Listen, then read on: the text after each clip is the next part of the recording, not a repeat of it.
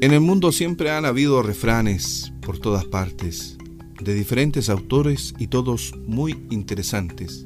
Son verdaderas pepitas de oro, valen muchísimo. Un proverbio alemán.